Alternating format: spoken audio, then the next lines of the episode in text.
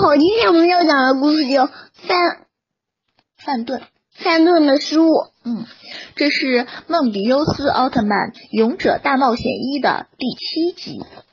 在盖斯日本基地，报告说侦测到一艘宇宙船停泊在大气层外。怪兽频出期也是许多宇宙人频繁袭击地球的时期啊，真伤脑筋啊！盖斯队员们来到森林寻找外星人的降落点。上。范队范顿星人为寻找西平九二九来到地球上。范顿星人呢？这个就是范顿星人。为什么？这家伙从哪儿冒出来的？是从大气层外传送来的吗？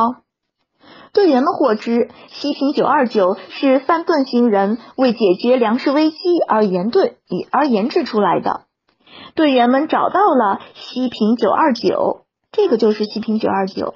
它又怎么样？它能够解决粮食危机。什么叫粮食危机？就是呃，粮食短缺，人们没有吃的东西了，就叫粮食危机。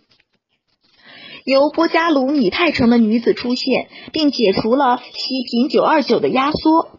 轰隆！妈妈，西平九二九开始恢复原来的大小。嗯，我这个可以被子可以量很长时间。嗯，爸爸那个。被子，嗯，不可以量这么长时间。嗯。上去他就不量。啊，在太空中，于是大家便考虑使用重重力偏向盘回收七瓶九二九。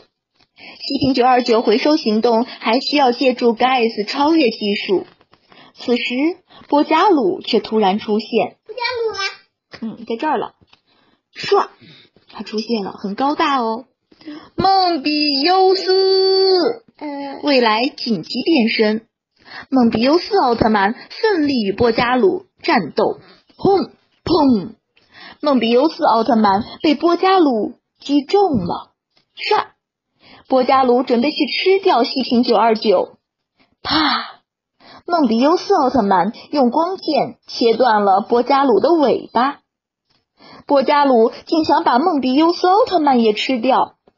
与此同时，猎手骑士剑出现，他向波加鲁发起攻击。他发射了骑士射线，猎手骑士剑击中波加鲁之后就消失了。范顿星人向大家表示感谢，哲平把他说的话翻译成人类听得懂的语言。那个蓝色巨巨人是剑，他的目标是波加鲁。这也可以证明宇宙人不全是敌人了吧？啊，再见，妈妈。为什么？